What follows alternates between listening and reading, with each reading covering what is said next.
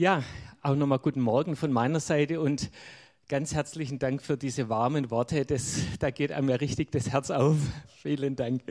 Also was mich begeistert bei euch in der Immanuel-Gemeinde, ich kenne kaum eine Gemeinde oder habe es kaum erlebt, wo so viele Leute offen waren für Schulung. Das fand ich richtig großartig, wie viele von euch da schon verschiedene Kurse und Lehrgänge besucht haben und wo da einfach eine große Offenheit da ist, einen großen Hunger, ähm, die Schrift intensiv zu studieren und einfach persönlich zu lernen und davon zu profitieren. Und ich glaube, dass, dass es auch eine, eine ganz wichtige Grundlage ist für eure Gemeinde hier, dass so viele Menschen sind, die stabil im Glauben sind, die fundiert sind im Wort und die einfach mit Jesus vorwärts gehen. Also das ist eine ganz tolle Sache. Und dann nochmal vielen Dank für die Einladung heute Morgen. Und ich freue mich sehr auf das, was wir zusammen in der Bibel anschauen werden. Und ich kann sagen, ich habe eine ziemlich heiße Kiste dabei. Ja, also ähm, das Thema, ich habe intensiv damit gerungen, auch in den letzten Tagen, aber es wird uns zeigen, wie spannend Theologie auch ist. Es ist nur ein einziger Vers. Normalerweise ist es mir wichtig, auch immer im ganzen Kontext, im ganzen Abschnitt zu schauen, aber in diesem einen Vers, da steckt so viel drin, dass wir gar nicht zum ganzen Abschnitt dann kommen werden. Aber wir werden natürlich auch schauen, was dann davor und danach steht, das ist klar. Und wir werden uns ein Bild zusammen anschauen, das Paulus verwendet.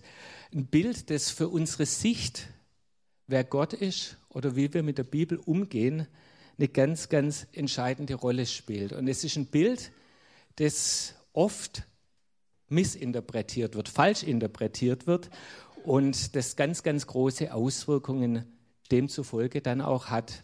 Und mir ist es wichtig, auch von der Sicht der Theologie her, dass wir lernen, Texte so zu lesen, wie sie auch wirklich dastehen. Das werden wir heute Morgen ein Stück weit anschauen, aber das ist für uns auch der Kern unserer theologischen Ausbildung. Und da möchte ich gern auch noch zwei, drei Sätze dazu sagen. Äh, Christoph hat es gerade erwähnt, dass ich seit kurzem in einem neuen Dienst bin.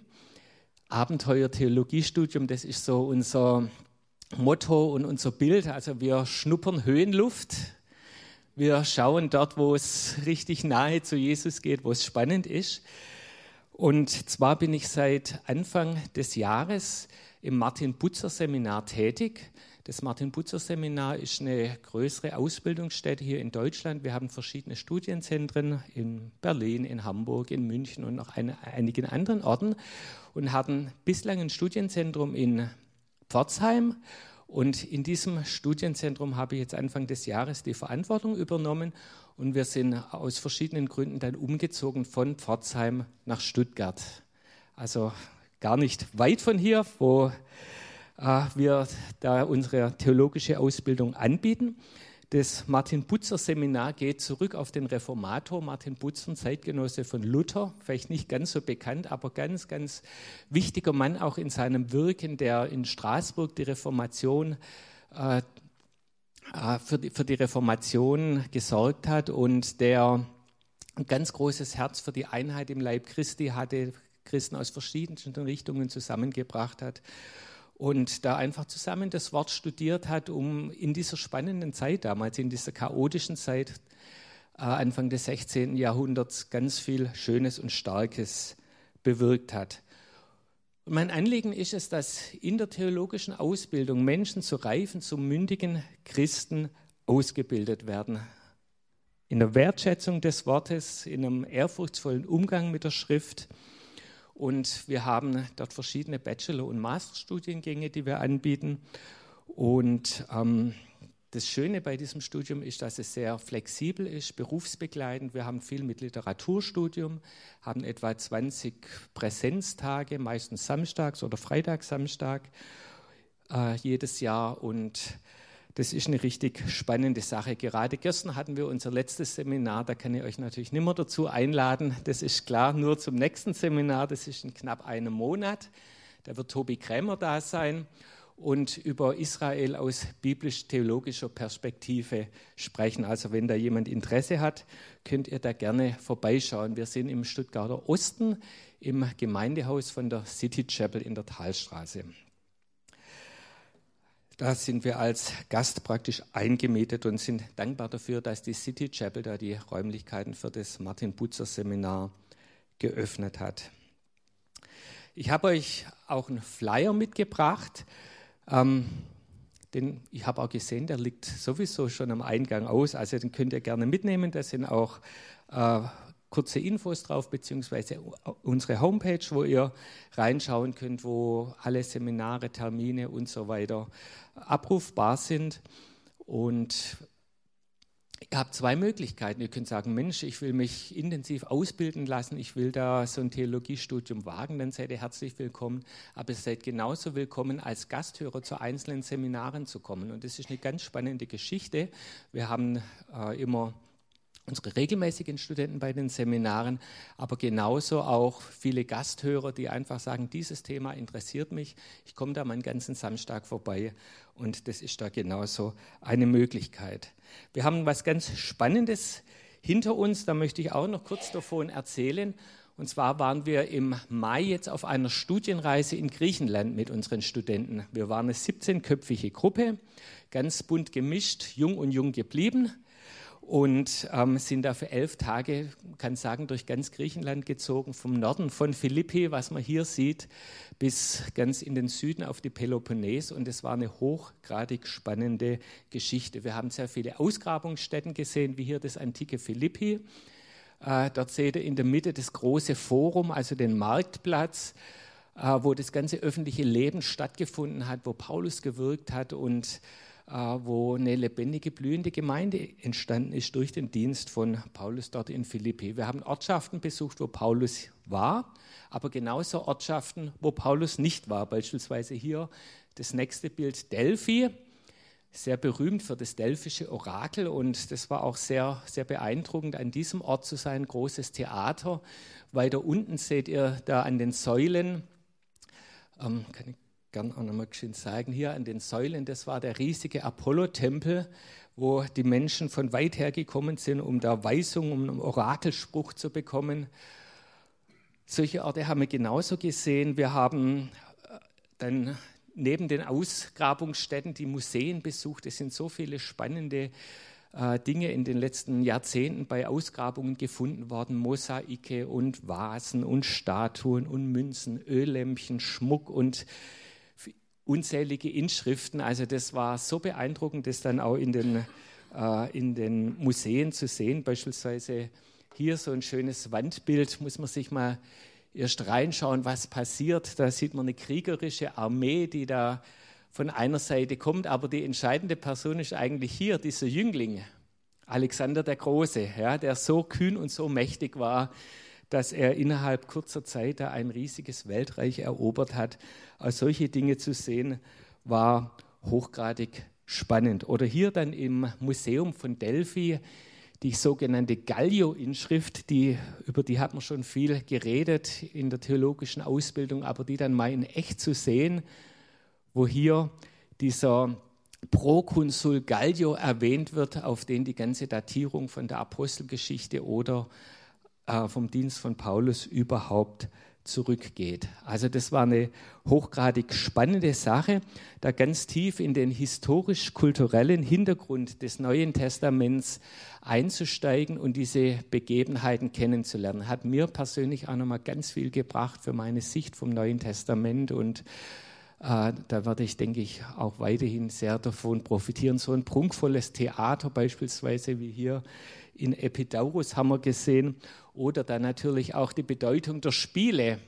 Ja, hier eine Rennbahn, diesmal nicht in Olympia, aber wir waren auch in Olympia. 180 Meter, wo es dann volle Kanne durchgeht, haben wir natürlich auch probiert und da auch gemerkt, es gibt noch jüngere Leute, die, auch, die da auch noch sehr fit sind. Was mich am meisten beeindruckt hat, und äh, jetzt kommen wir zu äh, zum Thema von heute Morgen und es ging vielen in der Gruppe so, obwohl wir viele spannende Orte gesehen haben, am meisten hat uns Korinth beeindruckt. Das sehen wir hier, das antike Korinth, auch eine großartige Ausgrabungsstätte. Im Hintergrund die, die Burg von Korinth und äh, die antike Stadt hier unten am Fuß des Berges. Also Korinth hat uns fasziniert Und von den vielen Funden in den Museen hat mich auch sehr stark die Spiegel fasziniert. In jedem Museum, wo wir waren, wir waren in acht verschiedenen Museen insgesamt in diesen Tagen, überall gab es Spiegel. So wie hier Handspiegel oder dann auch Klappspiegel, oft reich verziert. Oder hier nochmal ein aus dem Museum in Korinth. Die waren in der Antike aus Bronze gemacht, sage ich gleich noch was dazu. Spiegel en masse. Ja, das war also wirklich beeindruckend. Und von dem her geht die Predigt heute Morgen, sie geht über Korinth und sie geht über die Spiegel. Und da kommen wir zu 1. Korinther 13. Und wie wir diesen Text interpretieren, hat eine ganz enorme Bedeutung, wie wir unseren Glauben und wie wir unsere Beziehung zu Gott leben. Und von dem her das Thema heute Morgen, das Bild im Spiegel oder man könnte auch sagen, das Geheimnis des Spiegels, einfach die Frage, warum verwendet Paulus hier dieses Bild im ersten Korintherbrief? Sagt er hier was Positives oder sagt er vielleicht sogar was Negatives?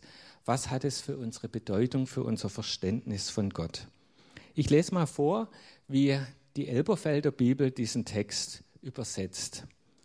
Denn wir sehen, mittels eines Spiegels, undeutlich, dann aber von Angesicht zu Angesicht.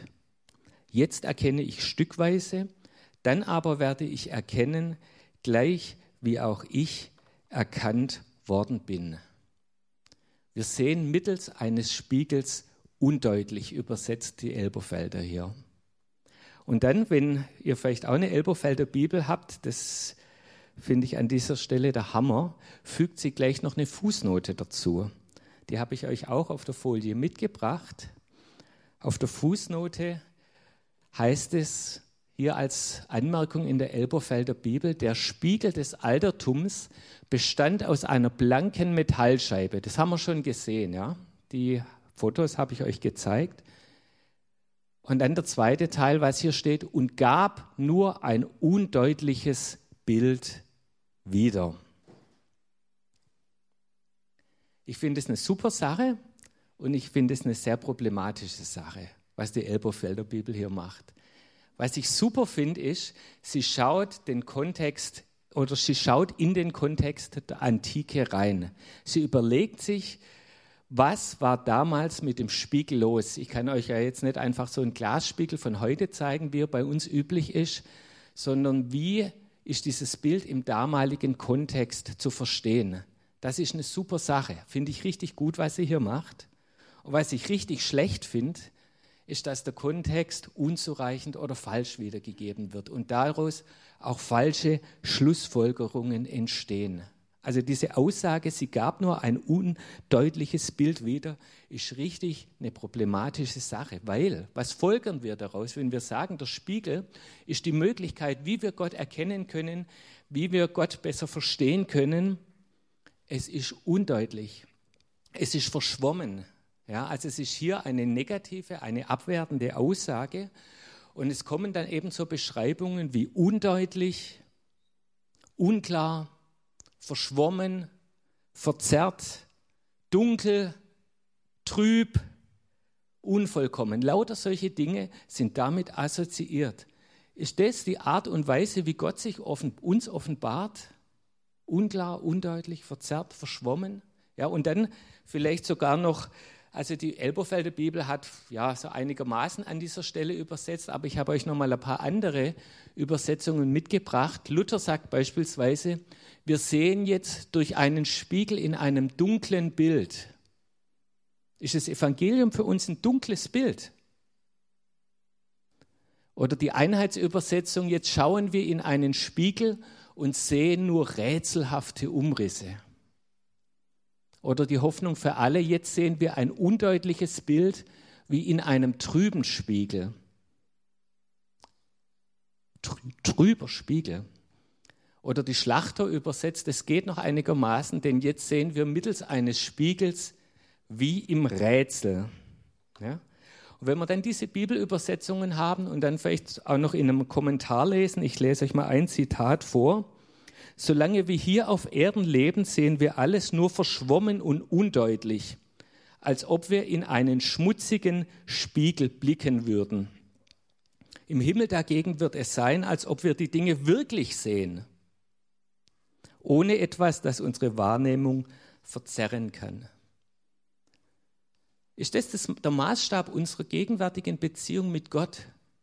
Wir schauen in einen schmutzigen Spiegel rein wir sind eingeschränkt in unserer Wahrnehmung. Wir sehen die Dinge gar nicht so, wie sie wirklich sind. Ist das der Kern des Evangeliums? Das ist eine heiße Geschichte. Und vielfach wird dieser Vers so interpretiert oder so ausgelegt. Und dann ist man so frustriert, dann schaut man sich gar nicht genau weiter an und man dringt gar nicht zur eigentlichen Aussage dieses Textes durch. Und an dieser Stelle fängt gute Theologie an und das wollen wir heute Morgen ein paar Minuten die restliche Zeit zusammen weitergehen und die Schritte gehen, die man wirklich gehen muss, um der Aussage eines biblischen Textes gerecht zu werden. Schritt eins ist, man muss wirklich exegetisch genau schauen, was steht denn hier. Nicht einfach nur ein paar Schlagworte oberflächlich anschauen und sich damit dann zufrieden geben, als zweiter wichtiger Schritt ganz, ganz entscheidend, wo sind da Brücken zum Alten Testament? Wenn Paulus Dinge sagt, kommt er nicht aus einem luftleeren Hintergrund, sondern Paulus ist ganz stark im Alten Testament verwurzelt und bezieht daraus seine Theologie. Also wo sind Verbindungen zum Alten Testament? Und als drittes, wir müssen schauen, wo sind die Bezüge da zur historischen Kultur, zum historischen Kontext, also dieser historisch-kulturelle Hintergrund, wie wir es gerade ansatzweise schon mal gemacht haben, ist genauso wichtig. Und dann, dass wir uns nicht mit oberflächlichen Aussagen zufrieden geben, so wie ich es bislang äh, schon gesagt habe. Also diese drei Schritte sind ganz entscheidend. Fangen wir mit dem letzten an und gehen nochmal genauer zum historischen Kontext. Wie ich euch eingangs schon gesagt habe, was wir dort in den Museen in Griechenland gesehen haben, Spiegel waren in der Antike ganz weit verbreitet. Man kann sagen, die waren ein richtiger Alltagsgegenstand. Ja. Praktisch in jedem Haushalt, wenn man diese Vielzahl von Funden sieht, kann man fast davon ausgehen, in jedem Haushalt war ein Spiegel. So wie bei uns auch. Ja. Und diese Vielzahl von Spiegeln oder diese massive Verbreitung sind ein Indiz dafür, dass die Spiegel gar nicht mal so schlecht waren, dass sie funktioniert haben. Wieso sollte jeder zu Hause eine Sache haben, die sowieso nichts wert ist, ja, die sowieso nicht funktioniert, die nichts taugt? Also das ist schon mal ein ganz, ganz wichtiger Punkt. Die meisten Spiegel, die wir gesehen haben in den Museen, die waren richtig alt. Ja, die waren nicht 1000 Jahre alt oder 1500, sondern eher 2500 Jahre alt. Und in der Antike, wie wir schon gesagt haben, wie da auch die Elberfelder Bibel richtig äh, festgestellt hat, die Spiegel waren aus Metall, sie waren gegossen, zumeist aus Bronze, also eine Legierung aus, ähm, eine Legierung aus Kupfer und Zinn oder Kupfer und Zink. Und das Besondere ist, gerade die Korinther waren bekannt für ihre Bronzeproduktion und für ihre Spiegelproduktion. Also das heißt, Paulus verwendet hier ein Bild, wo für die Korinther nicht nur äh, ein Objekt aufgegriffen wird, mit dem sie beschäftigt waren oder mit dem sie gehandelt haben, sondern wo sie selber aktiv in der Produktion tätig waren. Also diese Spiegelherstellung in Korinth war eine ganz wichtige Sache. Und wir haben diese Spiegel ja jetzt, haben ein paar Bilder gesehen und da könnte man denken, hu, da sieht man ja wirklich nicht viel. Klar, das sind jetzt auch schon 2000, 2500 Jahre alt. Aber damals im Original waren die auf Hochglanz ganz glatt poliert und haben sehr gut reflektiert. Ja.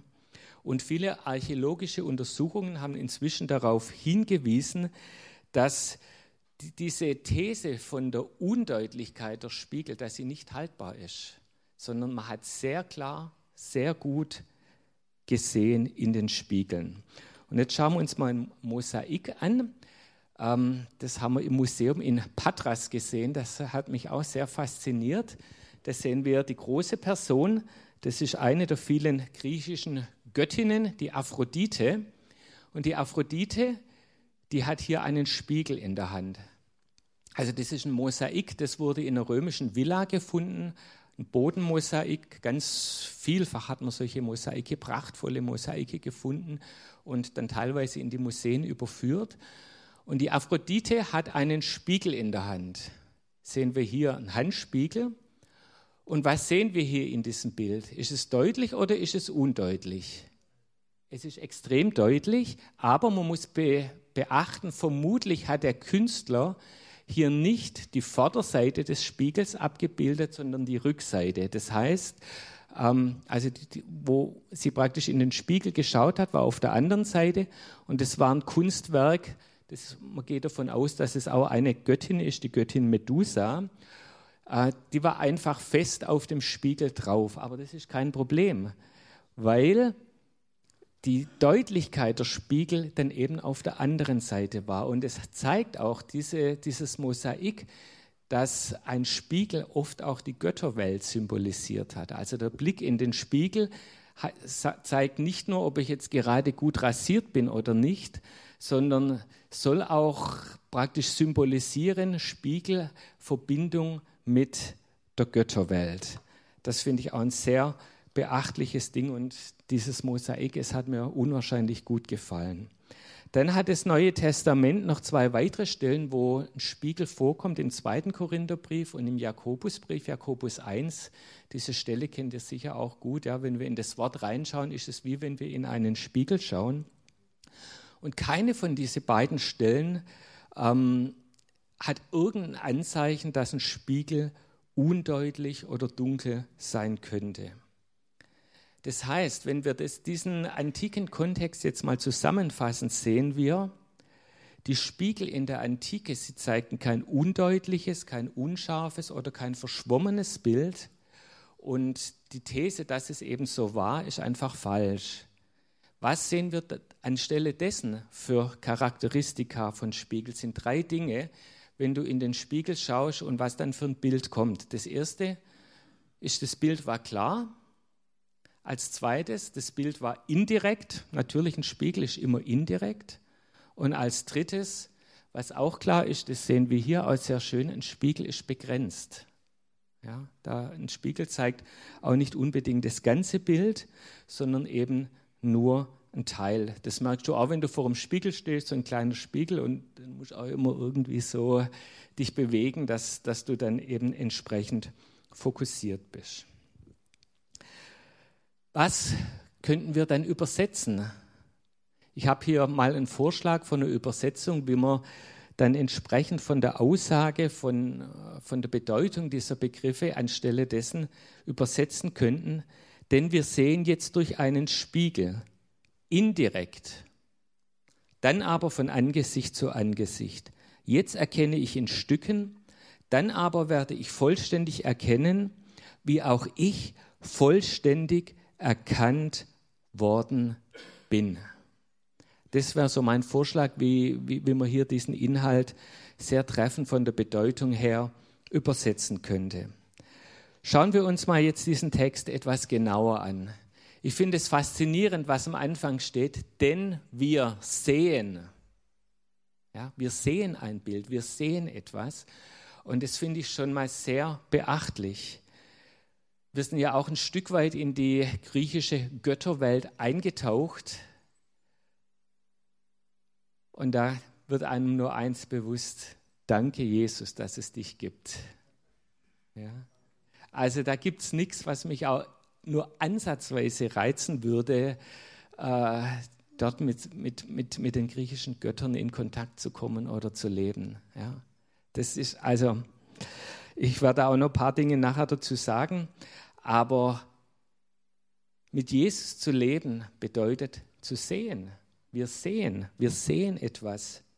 Und dann ähm, vor, verbindet Paulus das jetzige Sehen.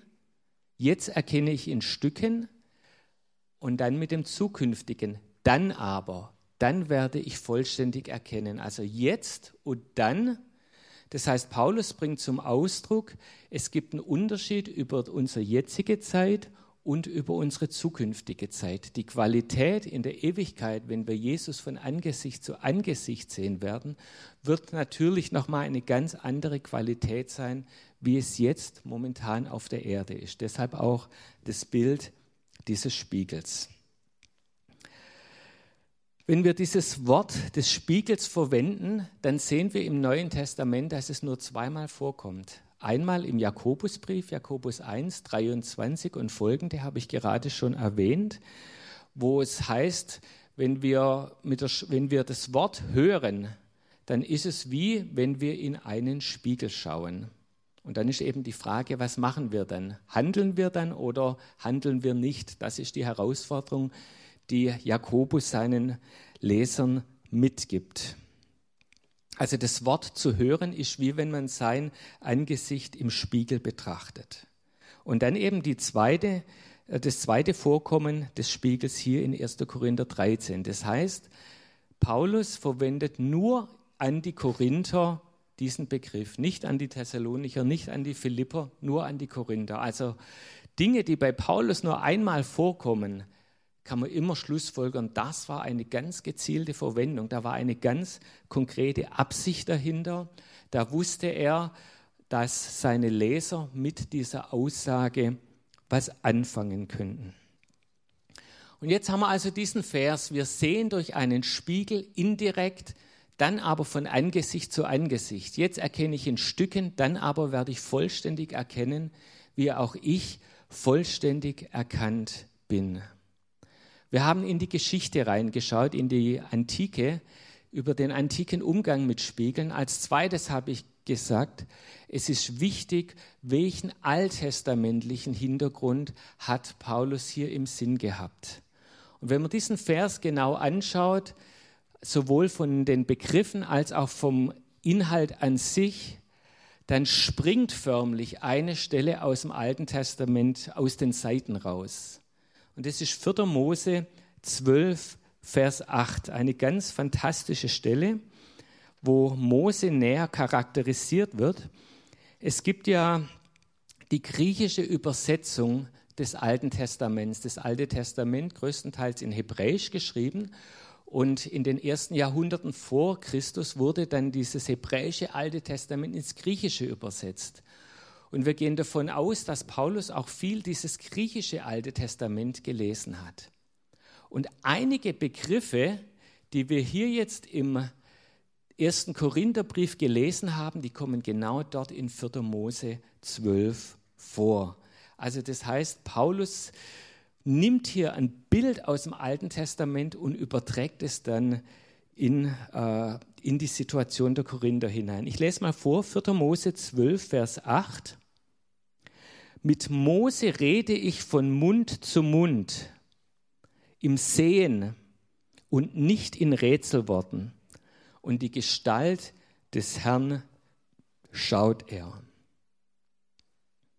Also von Angesicht zu Angesicht oder von Mund zu Mund, wie es dann jetzt hier in Mose steht. Und dann eben genau dieser Begriff und nicht in Rätselworten. Das ist genau das griechische Wort, auch das Paulus dann in 1. Korinther 13 verwendet. Also diese Verbindung ist da. Wenn wir 1. Korinther 13 lesen, müssen wir immer hier mit 4. Mose zurückgreifen.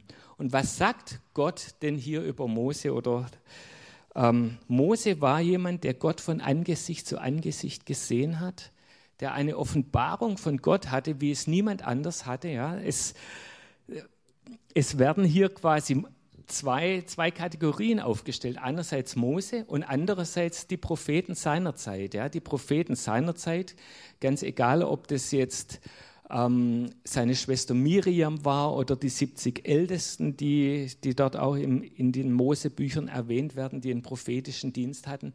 Niemand von diesen hatte so eine Offenbarung wie Mose. Sie haben in Rätselworten geschaut. Es war nicht die Qualität, die Mose hatte. Also Mose sticht eindeutig heraus. Kein Prophet wird gleich, als gleichwertig wie Mose angesehen. Diejenigen, die ähm, die Moses Zeitgenossen waren, sie hatten auf indirekte Art und Weise Offenbarungen von Gott, aber mit Mose hat Gott von Angesicht zu Angesicht gesprochen.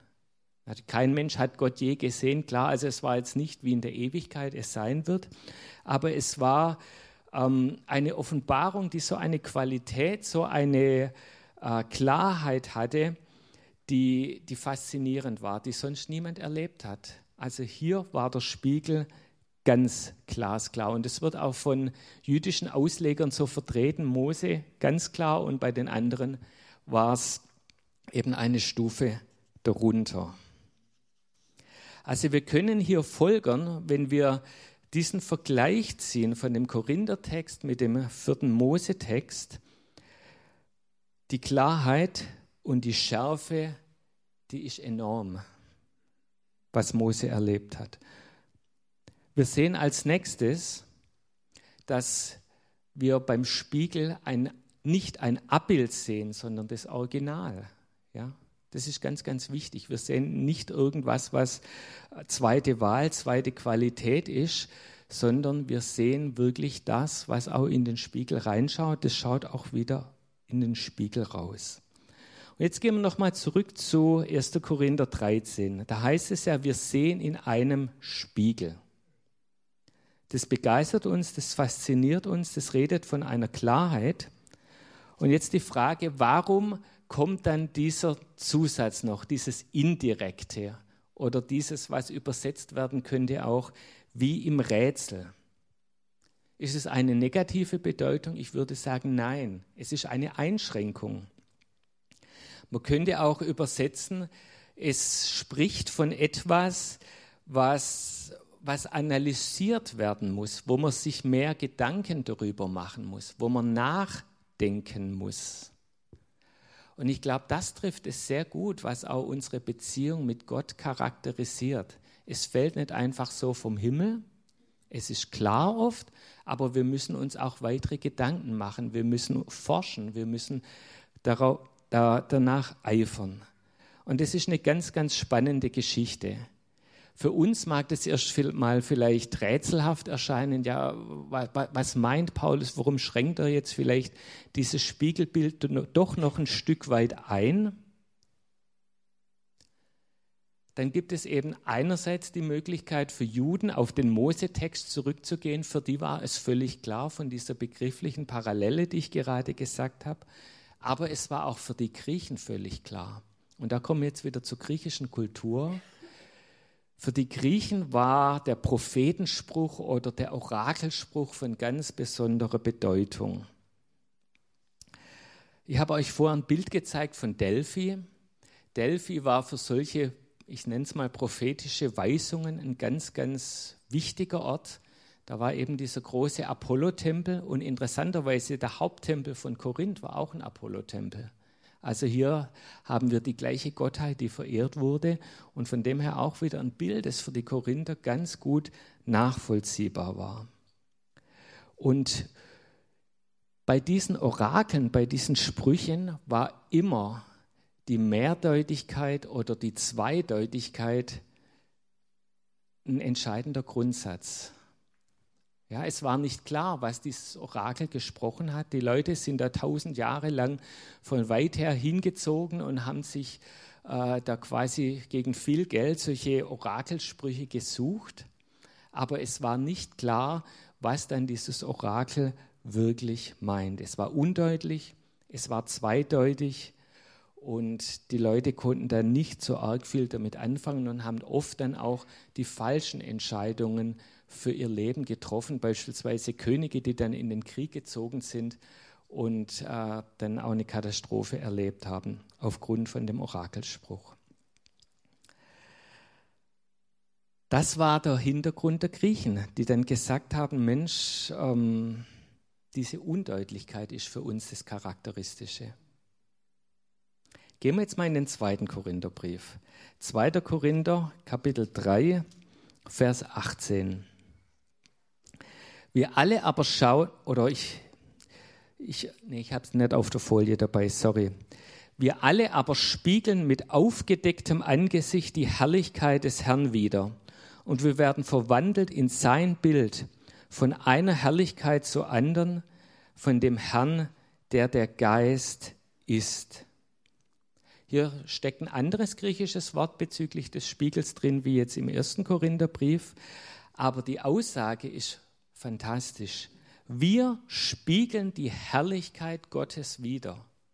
Wenn wir Gott anschauen, werden wir in einer Art und Weise verändert, dass die Herrlichkeit durch uns in die Welt hineinstrahlt. Und im Griechischen wird für die Beschreibung dieses Vorgangs der Begriff der Metamorphose verwendet. Das kennt ihr, diesen Begriff, ja, diesen Begriff der Verwandlung. Das heißt, wenn wir die Herrlichkeit Gottes anschauen, werden wir selber zu einem Spiegel für die Welt, wo die Schönheit und die Herrlichkeit Gottes durch uns für andere sichtbar und fassbar wird. Das ist eine Berufung, die wir von Gott haben. Das ist was ganz, ganz Fantastisches. Gehen wir wieder zurück zu 1. Korinther 13, Vers 12. Nochmal zu dieser Frage, ja, was sehen wir denn jetzt oder was sehen wir nicht? Ist es jetzt so klar oder gibt es irgendwelche Einschränkungen? Und wenn wir diesen, den Sinn des Verses hier nochmal genauer sehen, dann sehen wir, wir sehen im Spiegel, wir sehen klar, aber in Bezug auf zwei Punkten gibt es eine Einschränkung. Und das ist jetzt der zweite Teil dieses Verses. Es heißt, ich fange mal am Schluss an, wie auch ich vollständig erkannt worden bin. Was bedeutet denn das jetzt?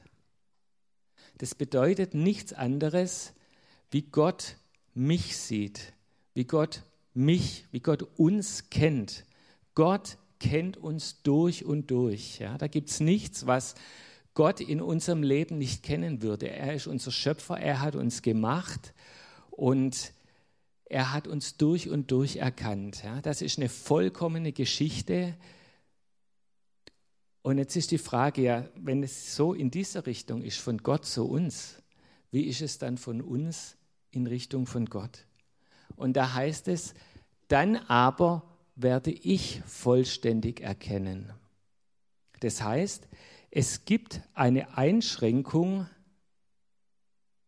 in Bezug auf das, wie ich jetzt Gott kenne. Ich kenne Gott noch nicht so, wie er mich kennt. Ist es verständlich? Ja, das, das wissen wir alle. Ja? Wir kennen jetzt Gott noch nicht so, wie er uns kennt. Aber in Zukunft, wenn wir Gott in der Ewigkeit sehen, werden wir Gott genauso kennen, wie er uns kennt. Was für eine Aussicht, was für eine Perspektive. Und Adolf Schlatter hat dort ein ganz schönes, eine ganz schöne Beschreibung dazu gesagt, die lese ich euch gerne mal vor. Das Erkennen wird so werden wie das Erkanntsein. Denn Gott lässt seine Gemeinschaft mit den Menschen nicht unvollendet, sondern macht sie ganz. Das heißt, Schlatter sagt hier, in Zukunft, wenn wir Gott in der Ewigkeit sehen werden, dann wird die Vollendung sein, dann wird es Vollkommene sein, dann wird es ganz sein, dann wird das zweite Puzzleteil auch noch vollständig dazugefügt. Das ist fantastisch. Aber es bedeutet auch etwas in Bezug auf jetzt. Und zwar nicht nur, dass wir in Zukunft Gott erkennen werden, sondern dass Gott uns erkannt hat.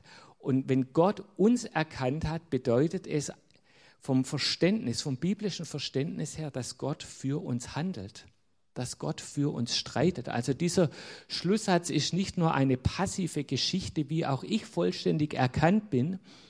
Ja, Gott weiß halt alles über uns. Nein, das bedeutet, Gott ist aktiv für uns am Handeln. Gott, Gott streitet für uns, Gott versorgt uns, Gott kämpft für uns. Und das ist eine ganz großartige, eine ganz wunderbare Sache. Fasse ich das nochmal zusammen. Wir sehen sowohl die, das, die Bibel als auch die Archäologie, beide sagen, der Spiegel ist klar, aber er ist indirekt. Und was bedeutet denn jetzt diese indirekte, diese indirekte Spiegelsicht für unsere Gottesbeziehung oder für unsere Gotteserkenntnis? Es bedeutet, dass es einen großen Unterschied zu der griechischen Religion, zu der griechischen Philosophie geht, wo alles eben von dieser Undeutlichkeit geprägt war.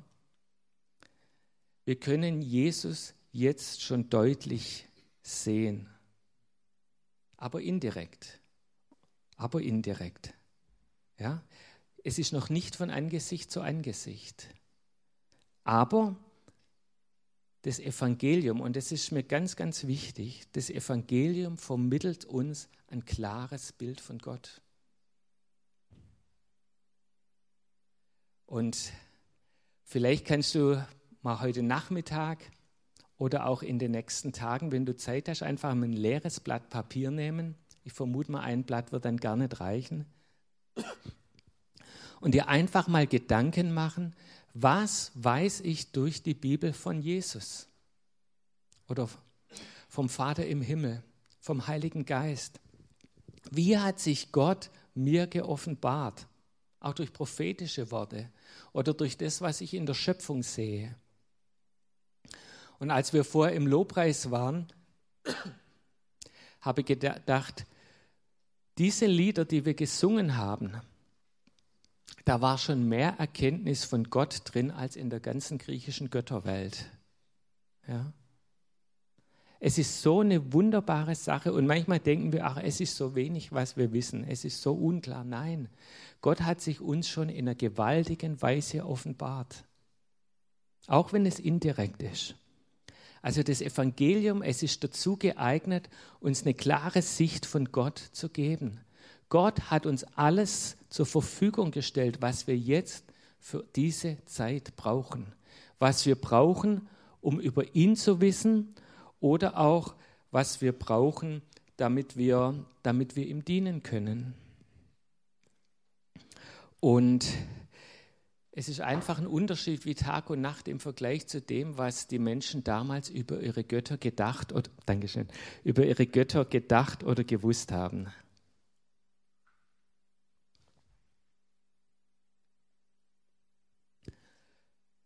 Das fasziniert mich. Fassen wir das jetzt nochmal zusammen.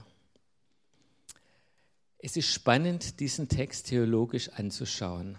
Es bedeutet ein gewisses Arbeit, aber es bringt ein schönes Ergebnis und es zeigt, wie Paulus theologisch gearbeitet hat, was er mit diesem Bild bei seinen Zuhörern bewirken wollte. Und er sagt, diese Aussicht auf die Zukunft, hier nochmal der zweite Teil dieses Verses, ist ganz wichtig, dass wir das auch jeden Tag in unserem Leben mit uns mittragen. Wir werden Gott von Angesicht zu Angesicht sehen. Das ist unsere Zukunftserwartung. Das ist mit der größte Segen des Himmels überhaupt. Unsere größte Freude in der Ewigkeit. Und es ist wichtig, dass wir jetzt auch schon in dieser Vorfreude auf die Ewigkeit leben. Wir werden Gott auf eine noch viel tiefere und faszinierende Art und Weise kennenlernen, wie es jetzt schon der Fall ist. Aber es wird nicht völlig anders sein, wie es jetzt schon ist. Jetzt ist es indirekt, dann wird es direkt sein. Aber in Ewigkeit, es wird nicht ein völlig anderer Gott sein, wie wir ihn jetzt schon kennengelernt haben. Weil er hat uns sein Wort gegeben und die Schrift, sie, sie gibt uns ein klares Bild von ihm, kein undeutliches oder kein verschwommenes. Also das heißt, Gott hat sich uns in einer Deutlichkeit geoffenbart, wie es für uns jetzt genug ist. Wir wissen deutlich genug, was er von uns möchte. Gott wird in der Ewigkeit nicht anders sein, als er sich hier geoffenbart hat. Und das finde ich eine fantastische Aussage, die Paulus hier getroffen hat und wie er die Gemeinde ermutigt, mit Gott dran zu bleiben, sich auszustrecken, ihn immer besser kennenzulernen. Und das möchte ich auch uns mit auf den Weg geben. Und da lasst uns doch jetzt am Ende der Predigt dafür beten, dass, dass Gott uns, jeden von uns, an der Hand nimmt und diese Wege mit uns geht, diese Schritte mit uns geht. Gott hat dir persönlich schon so viel Treue entgegengebracht. Er hat sich uns äh, schon so gnädig erwiesen, wie kein anderer Gott es auch nur ansatzweise könnte. Er ist der lebendige Gott. Er ist derjenige, der hier auf die Erde gekommen ist, der rein ist, der heilig ist, der wirklich würdig ist, angebetet zu werden. Er ist der Gott, der in Beziehung mit uns leben möchte. Er ist derjenige, der uns versorgt, der uns alles für unser Leben gegeben hat, was wir brauchen. Er ist derjenige, der uns beschützt, der einen Plan, einen guten Plan hat für unser Leben, der uns leitet. Er ist derjenige, der uns erlöst hat, der ans Kreuz gegangen ist. Und er ist derjenige, der die Ewigkeit mit uns zusammen verbringen möchte. Alles Dinge, die uns Festigkeit geben in unserem Leben und die die Menschen damals, wenn sie im antiken Griechenland gelebt haben, nicht mal ansatzweise hatten. Ja, da war eine große Furcht vor der Götterwelt. Und Jesus ist gekommen, um mit uns in Beziehung zu leben und uns seinen Segen zu geben. Und da möchte ich euch ermutigen, schaut in den Spiegel rein und seht jeden Tag klarer und deutlicher dieses Bild von Jesus. Er ist ein Gott, der sich uns offenbart. Ja. Offenbarung von Gott, das ist mit eins der Hauptcharakteristika, die wir überhaupt finden, wenn wir uns Gedanken über ihn machen.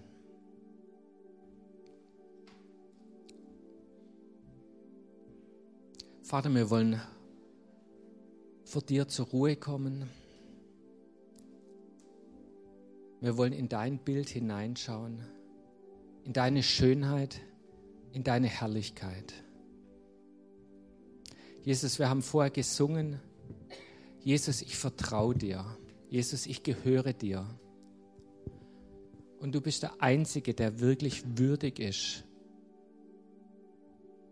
der wirklich vertrauenswürdig ist. Danke, dass du ein guter Vater bist, unser Vater im Himmel. Danke, Jesus, dass du unser Erlöser bist, dass du alles für uns getan hast. Herr, und wir öffnen unser Herz weit für dich, weit für deine Wahrheit, weit für dein Wirken. Wir öffnen unser Herz weit für, dein, für deine Weisung in unserem Leben, für deine Pläne, Herr, dass sie sich Schritt für Schritt entfalten. Wir danken dir, Herr, dass du auch unser Tröster bist, unser Helfer in der Not. Herr, du bist so vieles für uns. Wir wollen nicht unabhängig von dir sein, sondern nahe bei dir. Wir wollen nahe an deinem Herzen sein. Danke, dass du uns geschaffen hast zur Gemeinschaft mit dir.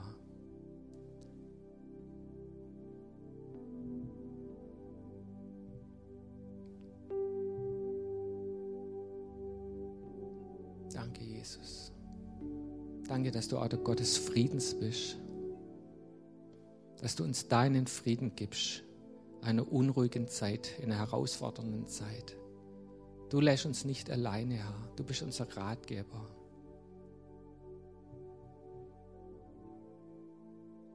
Wir ehren dich, Jesus.